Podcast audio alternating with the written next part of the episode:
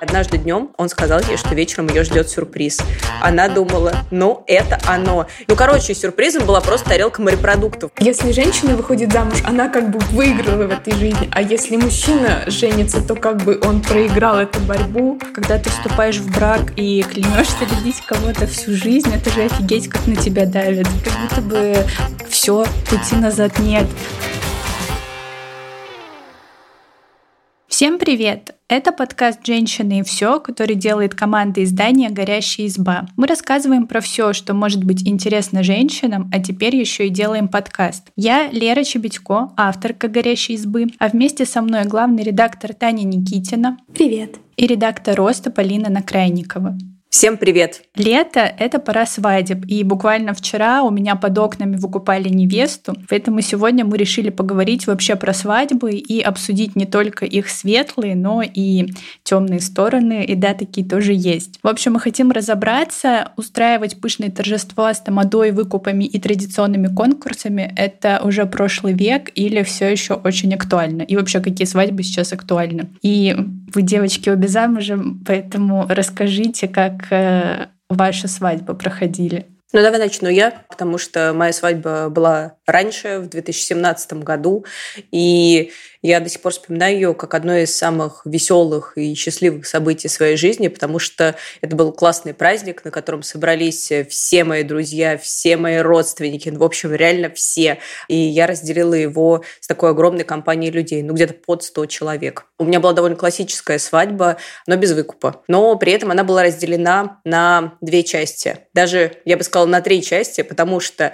девишник и мальчишник мы решили предусмотрительно провести в четверг, в пятницу расписаться в ЗАГСе, а в субботу устроить праздник. И сейчас я думаю, что если бы что-то пошло не так, то мы бы жестко рискнули. Да, и в итоге в пятницу утром, когда мы проснулись после девишника и мальчишника, а в нашем случае эти два мероприятия под конец слились в одно, мы с мужем, ну тогда еще с женихом, поехали в ЗАГС. В ЗАГСе у нас была не торжественная регистрация, а такая, знаете, обычная, когда под звук принтера рождается новая семья, а принтер в этот момент печатает свидетельство о регистрации брака. В этом момент рядом с нами было всего два человека. Это друг жениха и мой папа. Вот. Моя мама, например, в этот момент покупала сыр на рынке на свадьбу, потому что надо было купить его к банкету. Ну и ничего страшного, потому что все торжество-то было на следующий день. Утром мы с мужем пофотографировались, потом у нас была красивая выездная регистрация. Вот уж мне очень хотелось, чтобы мы сказали друг другу клятвы, как в американских фильмах. И мы сказали, и было очень трогательно. После этого мы поехали на банкет. И после красивой части, значит, где мы сказали друг другу слова любви на фоне Волги, при такой замечательной погоде, мы поехали в обычный спальник, где было обычное кафе. Оно называлось «Встреча», но кафе «Встреча» в нашем городе существует, поэтому это кафе, чтобы избежать э, плагиата, назвалось «А встреча». Ну, то есть вы понимаете такой вот уровень. Вот. И там э, прошел совершенно обычный веселый банкет с моими друзьями, и я до сих пор вспоминаю его как вот что-то супер веселое. Вот так прошла моя свадьба. А как было у тебя, Тань? Мы с моим мужем поженились э, прошлым летом, то есть это было вообще недавно и не прошло даже года. На самом деле я тоже вспоминаю этот день с большой-большой теплотой. Мне, правда, очень понравилось выходить замуж. Это был чудесный, радостный день. Вот, и мы, как мне кажется, Полина, рисковали еще сильнее, потому что мы... Мне почему-то очень хотелось, чтобы свадебным днем был вот прям какой-то один день. Поэтому в один день у нас была роспись. Э, в тот же день э, у нас был такой бранч в ресторане с родственниками. И в этот же день у нас была вечеринка свадебная основная. Вот, а на следующее утро, около восьми, по-моему, утра нас был уже самолет в путешествие.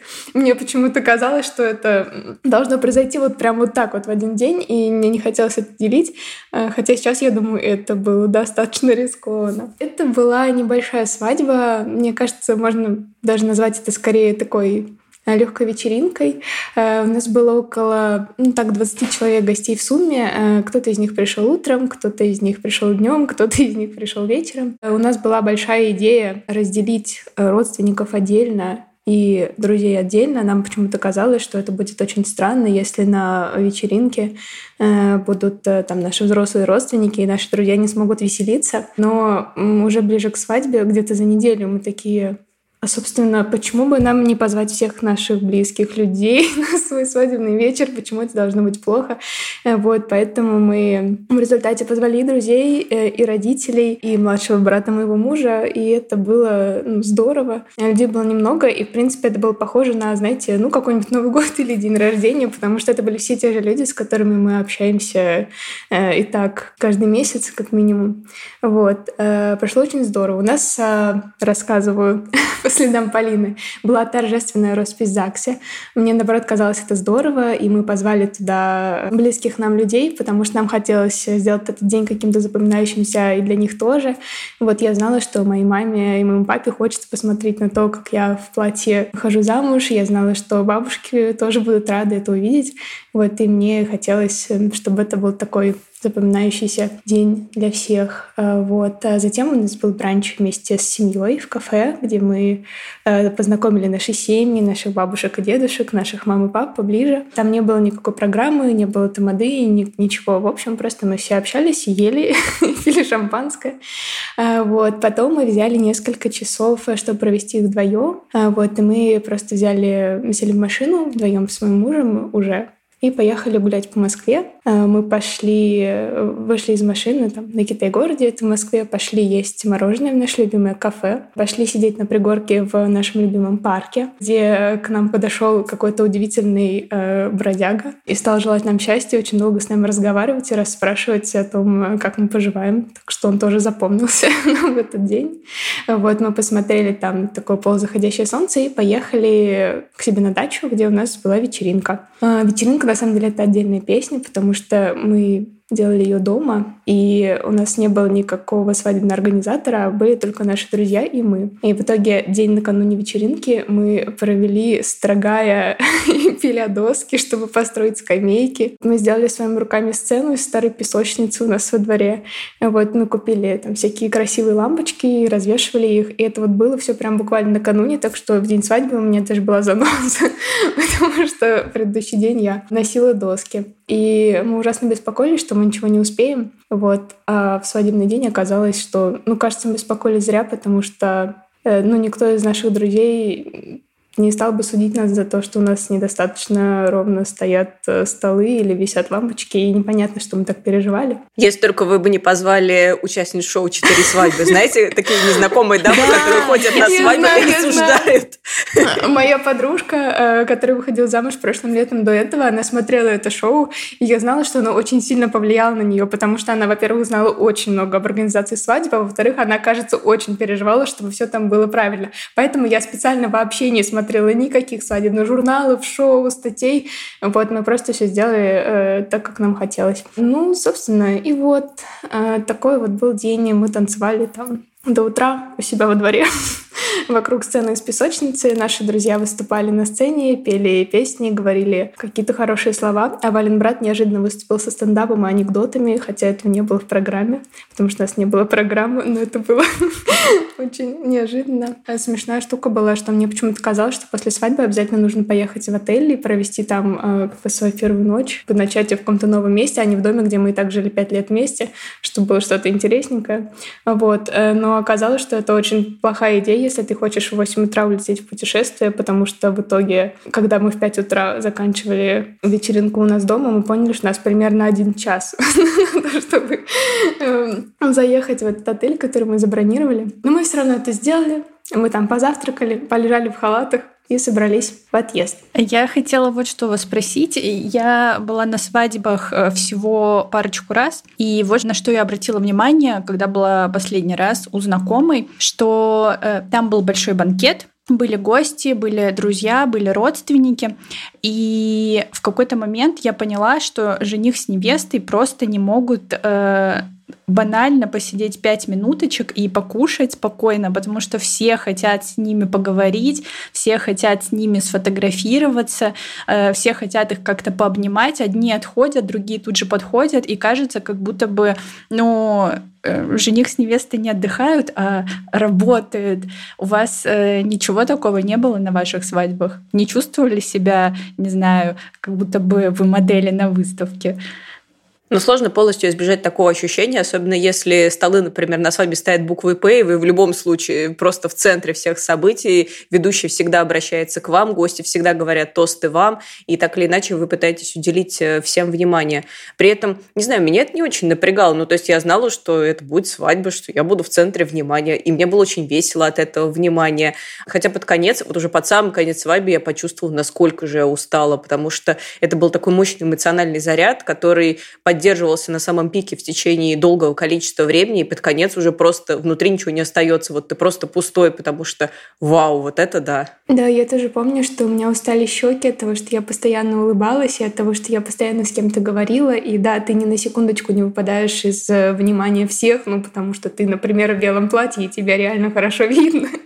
Но именно поэтому мы э, сделали такой маленький перерыв в течение дня, чтобы побыть вдвоем и осознать, что вот мы стали семьей некоторое время назад, э, посмотреть друг на друга и снова вернуться э, к гостям. Поэтому, когда мы пошли уже на вечеринку, то было совсем несложно посвятить время друзьям, общаться с ними. Мне кажется, мы, да, не так уж много времени сидели вместе, разговаривали, постоянно общались с кем-то. Ну, мне кажется, это нормально. Кажется, так должны проходить свадьбы. В общем, это, это не было плохо. Окей, тогда я продолжу свой допрос. Это с подготовкой на будущее, чтобы знать, к чему готовиться. Расскажите, как много времени вы потратили на организацию свадьбы, и не был ли этот процесс очень э, нервным? Ну, знаете, когда там за неделю до свадьбы ты начинаешь думать о том, а все ли я сделал правильно, а тех ли гостей я с тем посадил, а точно ли все пройдет удачно? У меня не так уж много времени заняла подготовка, потому что гораздо более сложным вопросом для меня было определиться, чего я хочу, и уместить свои желания в свои финансовые возможности. Потому что хотелось позвать много народу, хотелось, чтобы было очень красиво, но оказалось, что что-то одно. Либо много народу, либо очень красиво в моем случае. Ну, по крайней мере, за мой бюджет. Поэтому как раз у меня и разделилось на красивую выездную там регистрацию, где можно позвать всех и покрасоваться, и на такой довольно простой банкет, где зато можно позвать кого угодно и огромной толпой все вместе поесть и повеселиться. При этом я не то чтобы волновалась, но потому что я воспринимала свадьбу как праздник. Ну вот придут все мои друзья, мы будем веселиться. Чего тут мне, собственно, париться? Но я неожиданно столкнулась с огромным давлением со стороны разных людей свадебной индустрии. Например, когда я выбирала свадебное платье. Вот я вспоминаю этот момент как один из очень некомфортных, потому что я помню, ты приходишь в салон, а, меряешь какое-то платье и не понимаешь, ну там, оно, не оно, а стоит-то оно 40 тысяч, допустим, и надо как-то принять все-таки обдуманное это решение. И ты думаешь, ну, может быть, я сфотографирую, а тебе говорят, нельзя фотографировать, решайте сейчас. А до вас девушка заходила, она как раз вот это хотела купить. Если вы сейчас не решите, то, ну, выйдете, конечно, замуж в нелюбимом платье, которое будет плохо на вас сидеть. Нет, нет, нет, э, дело ваше. Ужас. И я из-под тяжка фотографировала это платье, там пересылала его, допустим, родителям. Но сейчас я думаю, что за бред? Зачем я это делала? Зачем я на это соглашалась? Я же могла просто сказать нет и пойти в другое место. Когда в итоге я выбрала платье, и его отложили там на денек, чтобы я подумала, и я все-таки поняла, что да, я возьму именно его, мы пришли покупать вместе с моими родителями, мамой и папой. И тогда продавщица решила снова сыграть на чувствах, но на этот раз моего папы и говорит, а фату вы будете брать? И обращается к папе. Папа, который ничего в этом не смыслит, говорит, да я не знаю, как скажет дочь.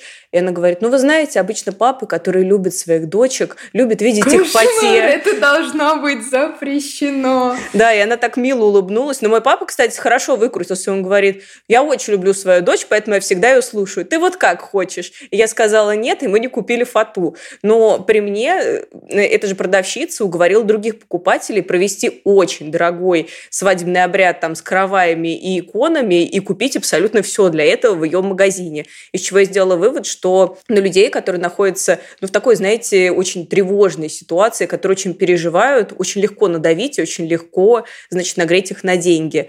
Вот, и свадьба как раз может стать э, таким моментом, где вы не только порадуетесь, но вам внушат лишнее и ненужное чувство вины, тревоги, которого вы абсолютно не заслуживаете. Да, я тоже столкнулась с тем, что когда ты выходишь замуж, оказывается, что у каждого, кого ты встречаешь по этому поводу на своем пути, есть свое мнение о том, как это должно проходить. И продавщицы в салонах платьев говорят, ну, это платье обычно берут, когда ну, беременные выходят замуж, например.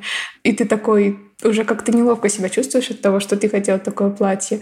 Или там, ну, это вот для полненьких там, а, а это для зимней свадьбы. Почему вы все В общем, для тебя строго определенное, желательно самое дорогое. Конечно.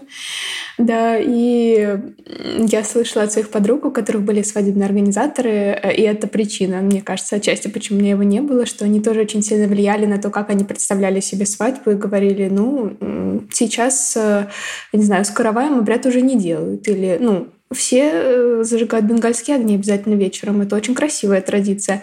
Вот, и кажется, что нет-нет, да и просачивалось то, чего сами молодожены на самом деле не хотели. Наша подготовка к свадьбе была на самом деле довольно смешной, потому что ну, мы относились сначала к этому так довольно легко, потому что мы были вместе очень давно уже к тому времени, как у нас была свадьба, а, около 9 лет. Вот, поэтому мы относились к этому как к классной вечеринке с нашими друзьями, как к какому-то празднику наших отношений, который ну, мало что изменит, но будет очень приятно. Поэтому мы очень долго к ней не готовились, хотя у нас было где-то полтора года с момента, когда мы решили пожениться до самой свадьбы. Она была летом, э, в конце лета. Вот. И в начале лета мы поняли, что пора что-то делать. Вот. В результате, на самом деле, неожиданно я очень много нервничала, потому что как только мы начали все делать, мне стало казаться, что мы ничего не успеем. И единственное, что я сделала правильно, я несколько раз сходила в салоны свадебных платьев вместе с подружками, померила платье, покрасовалась на этом подиуме. Я поснимали на видео, это было очень приятно. В результате я купила платье вообще потом, одна, уже практически перед свадьбой, но это было очень классно. Мы сделали из каждого такого похода прям ну, небольшой праздник для себя. То есть мы смотрели платья, э, там, не знаю, пили шампанское, потом ходили гулять. Вот, и все мои подружки тоже как будто бы запомнили этот опыт приятно. Так что я всем советую померить платье, даже если вы собираетесь купить белое платье в Заре. Э, в общем, мерить принцессинские платья хорошо. Потом мы примерно два месяца ничего не делали, потому что мы работали и просто переживали, что мы ничего не успеем. Вот в итоге за неделю до свадьбы у нас не было ни кейтеринга, э, ни э, огоньков, которые нам нужны были для площадки, и, в общем, практически ничего, кроме даты свадьбы. Я купила платье, и также мы сделали кольца в мастерской э, заранее. Вот. У моего жениха не было костюма. Ну, в общем, это плохой пример. И, наверное, свадебный организатор все-таки нужен, даже если твоя свадьба очень маленькая, на 20 человек, и ты празднуешь ее у себя дома. Вот, но ничего, благодаря нашим друзьям за два дня мы построили все, что нам нужно было для площадки. За два дня примерно мы заказали кейтеринг, который нам посоветовал знакомый свадебный организатор, который понял, что мы в отчаянии. И все было хорошо. Такая история.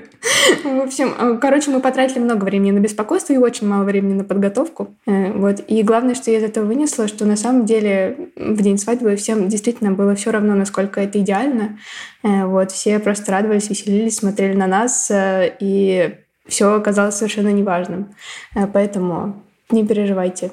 Люди, которые любят вас и придут на вашу свадьбу ради вас, а не ради салфеточек. Ничего страшного, если все будет не идеально. Расскажи, Лер, про свое отношение к свадьбам. А, вот как ты это видишь? А, есть ли у тебя идеальная модель свадьбы в голове? Мечтаешь ли ты об этом? Или считаешь, что это может быть необязательный там этап э, для развития отношений и вообще там для человека? Я не мечтаю ни о какой свадьбе, честно сказать. У меня довольно сомнительное отношение к браку, во всяком случае, пока, поэтому я вообще не не знаю, не мечтаю о свадьбе, никогда о ней особо даже не думаю, за исключением тех моментов, когда я смотрю шоу «Четыре свадьбы» и думаю, ну я бы сделала здесь по-другому, конечно. Вот. Но я не отрицаю этого факта, что, возможно, лет через пять я изменю свое мнение. Но я думаю о том, что мне очень нравится сама идея того, что свадьба это в первую очередь праздник для вас двоих. И вот если подумать о том, э, какой бы был бы для меня идеальный праздник, то это просто расписаться в ЗАГСе и вместе куда-нибудь уехать. Пожалуй, на этом все. Без родственников, друзей, там, не знаю, каких-то странных знакомых, с которыми ты видишься раз в пять лет, но все говорят, что ты должен их позвать. Потому что, ну, не знаю, я не очень люблю, на самом деле, большие праздники, где в центре внимания, поэтому для меня это вот только для двоих. Понятно. Среди моих знакомых, э, кстати, довольно популярна такая точка зрения, что лучше ничего не отмечать, вот быстренько расписаться и в путешествие. Поэтому мне кажется, что это довольно такой современный подход. Но при этом я вижу, что для многих людей свадьба кажется логичным продолжением там, романтических отношений. И вместе с тем встречаются люди, которые вообще выступают против брака и, в принципе, считают, что это никому не нужно, не обязательно, никак там без росписи, без всего можно счастливо жить. Что вы об этом думаете, дорогие друзья? Ну, мое отношение к браку в первую очередь, наверное, прагматичное, потому что мне кажется важным, чтобы у вас, людей, которые никак родственно не связаны, э, были основания для того, чтобы прийти друг к другу в больницу, навестить друг друга, не дай бог, в тюрьме. Э, и... А ты говорила об этом когда-нибудь мужу? Ну, знаете, такие времена живем. Почему-то это пришло мне в голову почти в первую очередь сейчас. И да, мы много обсуждали, к примеру, переезд э, за границу, и мы знали, что если мы будем это делать, скорее всего, это будет связано с работой мужа, потому что он работает в IT, а я работаю с русским языком, и мои шансы практически равны нулю. И для этого тоже нужны легальные основания. Поэтому мы знали, что рано или поздно мы поженимся, потому что это просто делает твою жизнь в современном мире гораздо проще. На самом деле, я осознаю, что на меня довольно сильно влияло вот это современное представление о браке, в котором, ну, как-то немного неловко отмечать свадьбу. Кажется, ну, это некоторый зашквар, как будто бы. Или вокруг меня витало такое мнение. И что брак — это такое нечто отжившее, свое. И у меня есть друзья, которые, ну, серьезно так говорили и спрашивали, а зачем вы собираетесь пожениться? Как бы это так странно, вам что, недостаточно того, что вы, э, вы любите друг друга. Вот. И я на самом деле рада, что не дала этому как-то повлиять на себя, и что я позволила там себе порадоваться празднику и сделать его каким-то запоминающимся, потому что ну, я была очень счастлива в этот день, и это было правда здорово. И когда я готовилась к свадьбе, я неожиданно наткнулась на пост певицы Монеточки, которая тоже выходила замуж в этот момент. И она рассказала в инстаграм-посте, что она отметила свадьбу, по-моему, четыре раза э, с, в разных городах с какими-то разными компаниями или родственниками. И она написала, что сначала ей казалось, что это реально зашквар, и что они просто распишутся по-тихому. А потом она подумала, нет, ну а когда? Когда я смогу танцевать под баян, например? Когда я смогу исполнять самые дикие и стрёмные традиции, о которых я знаю, над которыми можно э, одновременно и посмеяться, и прожить. А, вот, и она написала, что она рада, что ее свадьба была не такой огромной, пышной, э, немного нелепой. Вот и я подумала, да что-то я действительно переживаю о таких вещах. А, Полин, а расскажи для тебя, что брак?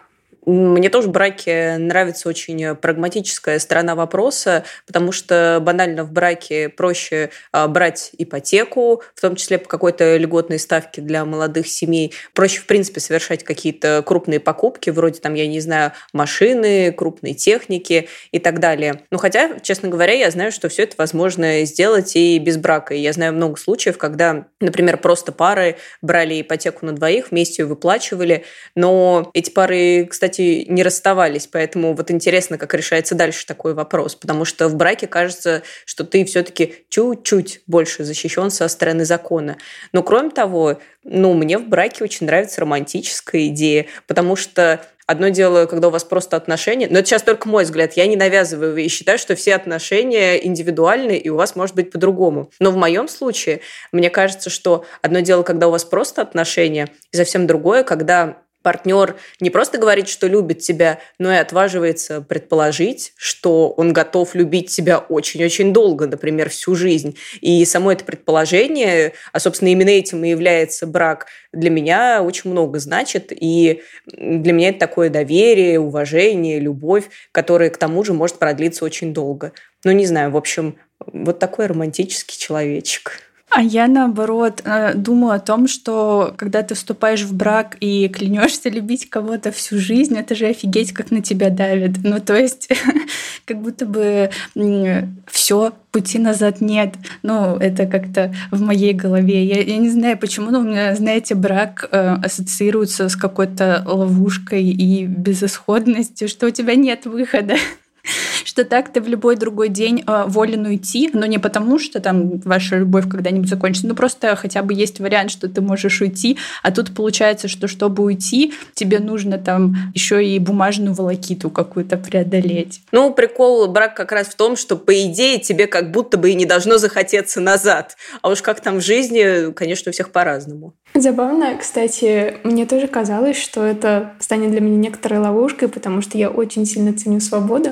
Но неожиданно на меня брак подействовал как-то освобождающе, потому что раньше, когда мы, например, говорили о будущем, э, то мы все время как-то неловко это делали. То есть, ну, вот э, через пять лет, ну, если мы все еще будем вместе, то тогда вот, например, вот это. Или когда мы говорили о гипотетических детях, мы такие, ну, э, как бы если, э, то тогда, значит, там, я хочу вот это и вот это. А когда мы поженились, как будто бы говорить об этом стало легко, потому что, ну, мы как будто бы оба декларировали, что мы правда хотим сейчас, на данный момент нашей жизни с друг другом прожить всю жизнь, э, и нам не нужно вот делать вид, что как будто бы, ну, мы имеем в виду разные возможности, вот, ну, то есть как будто стало легко открыто и честно говорить о будущем таким, как мы видим его сейчас. И это сделало проще очень многие обсуждения и, в принципе, самоощущение насчет каких-то глобальных вещей. Ну вот мы не зря с Полиной все время делаем ремарки, что это наше мнение и какое-то наше самоощущение.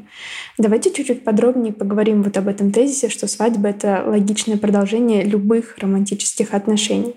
Потому что, ну, объективно это не так. И именно из него происходит вот это давление на пары и вопросы любой паре, которая долго в отношениях, планируете ли вы пожениться, или вот там, то если вы так давно вместе, то почему он до сих пор не сделал тебе предложение? Может быть, он тебя не любит, с чем я, в общем, э, сталкивалась э, как человек, который не выходил замуж и был в отношениях 9 лет. Что думаете об этом? Ой, ну это ужасное, конечно, давление и ужасно раздражающее, потому что, особенно, знаете, вот меня это раздражает, что чаще всего почему-то эти вопросы адресуют именно девушкам. Девушкам, конечно. Угу. При этом девушки чаще всего находятся в ситуации, когда именно они ждут предложения, хотя, конечно, мы все с вами живем в прогрессивном мире и знаем, что предложение может сделать абсолютно любой участник отношений, но, как правило, девушка ждет, что это сделает парень. Есть такая негласная договоренность. И именно почему-то на девушку сваливается давление. И получается, что если ей не сделали предложение, она виновата, она что-то делает не так, ее не любят. Ну, в общем, звучит ужасно. Поэтому если у меня наступают, значит, моменты лунных затмений, и мне хочется кому-то задать такой вопрос, я задаю такой вопрос только друзьям-парням.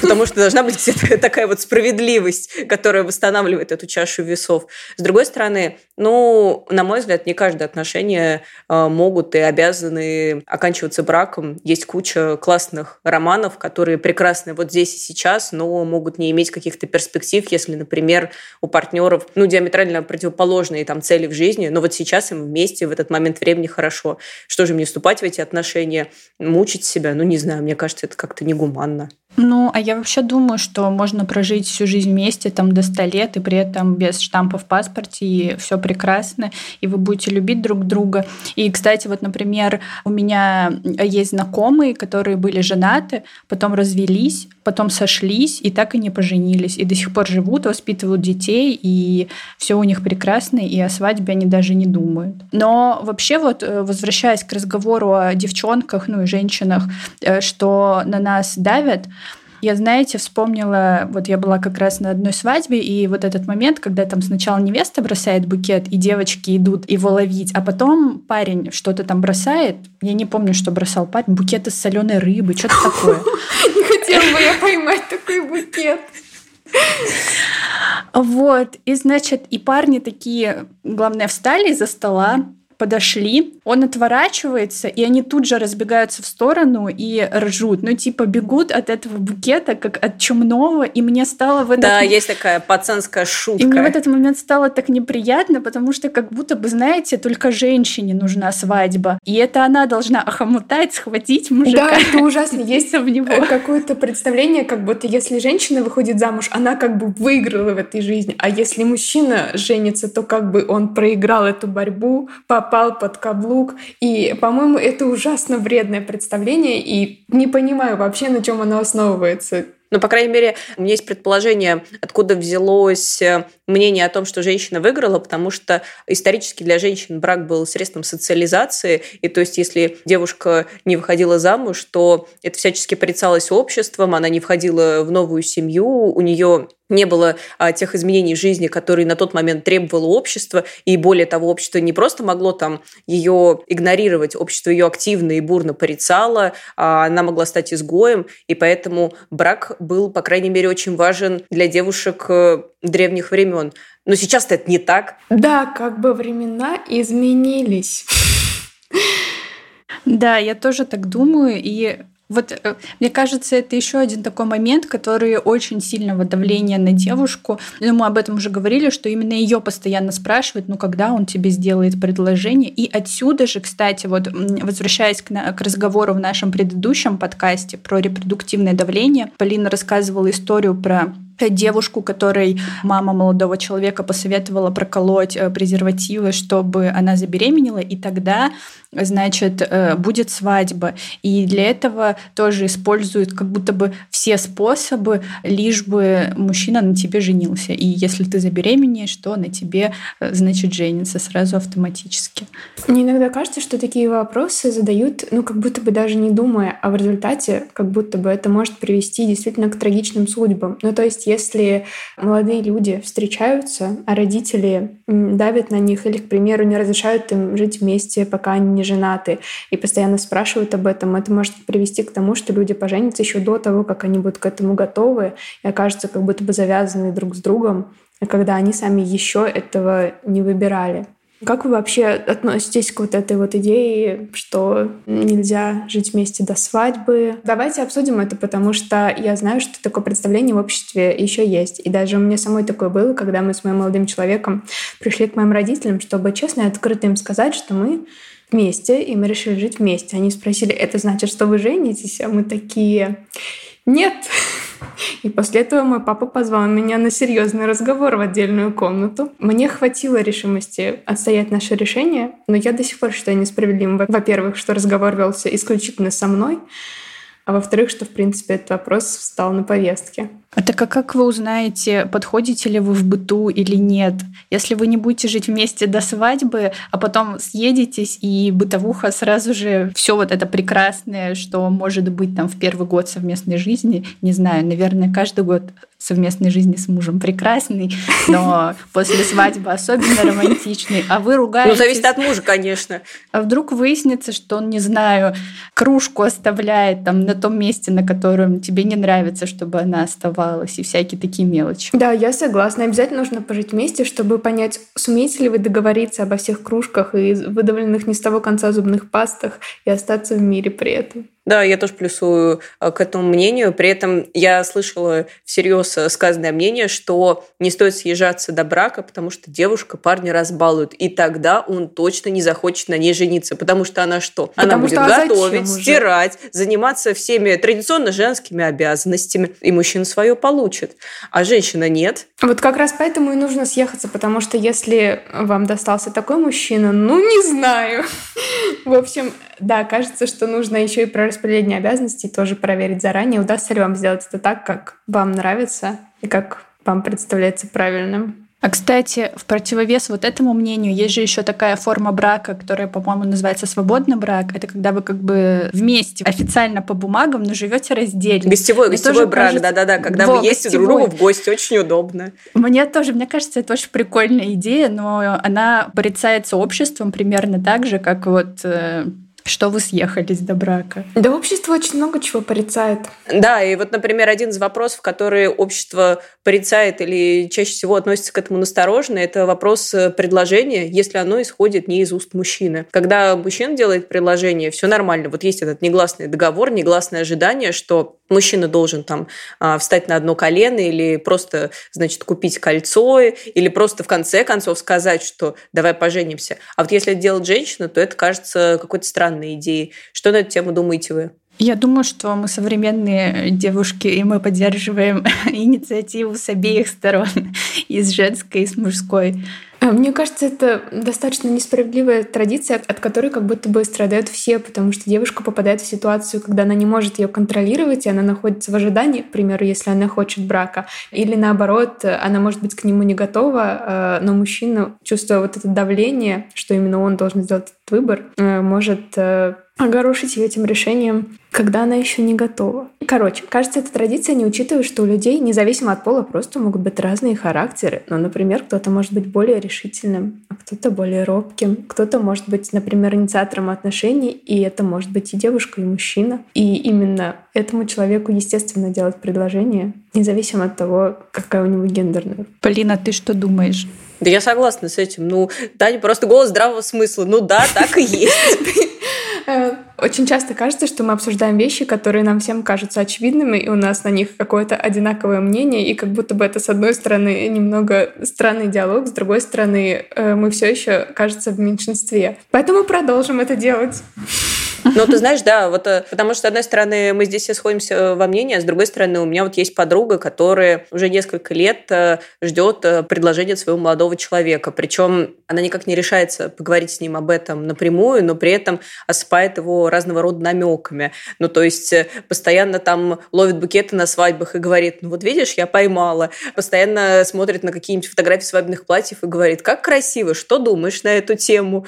И так далее, и так далее. И это очень некомфортно некомфортная ситуация, которая длится уже долгое время и чувствуется как э, вот это недоверие, небольшая обида, которая с каждым годом все растет, а, проникают в отношения и разлаживают их. Хотя, возможно, здесь мог бы помочь один разговор, где пара просто прояснила бы свои приоритеты, свои взгляды на отношения и брак. Ну ладно, надо сказать, что если девушке хочется, чтобы именно парень сделал ей предложение, на это у нее тоже есть право. Ну, то есть это совершенно нормально ну, к примеру, иметь именно такое представление о романтическом э, жесте предложения э, и ждать именно его. То есть от того, что это как будто бы уже не обязательно и, возможно, не совсем современно, это не значит, что человек не может просто желать именно такого варианты для себя. Желать, да, но все-таки, если ты чего-то желаешь, ты также должен понимать, что помимо того, что нормально иметь желание, нормально, что другой человек может не считывать твои желания. У меня есть на эту тему история. А, моя одногруппница поехала в путешествие со своим молодым человеком и почему-то думала, что вот в этом путешествии он сделает ей а, предложение, вот прям сто процентов. И однажды днем он сказал ей, что вечером ее ждет сюрприз.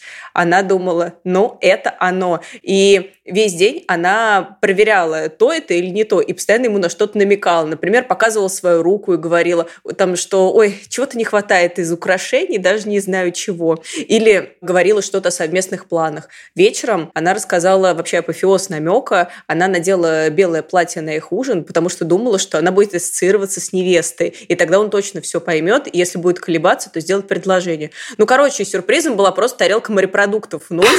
А, и она ужасно расстроилась и э, очень сильно грустила. Проблема, кажется, была просто в том, что у людей были разные ожидания, и разные взгляды на то, что может быть классным сюрпризом на отдыхе. Мне очень грустно за твою подругу, но я не могу избавиться от мысли, что это реально серия ситкома какого-нибудь э, комедийная, очень забавная. Ну, в ситкоме это бы смотрелось забавно, в жизни это может быть довольно, наверное, даже болезненно.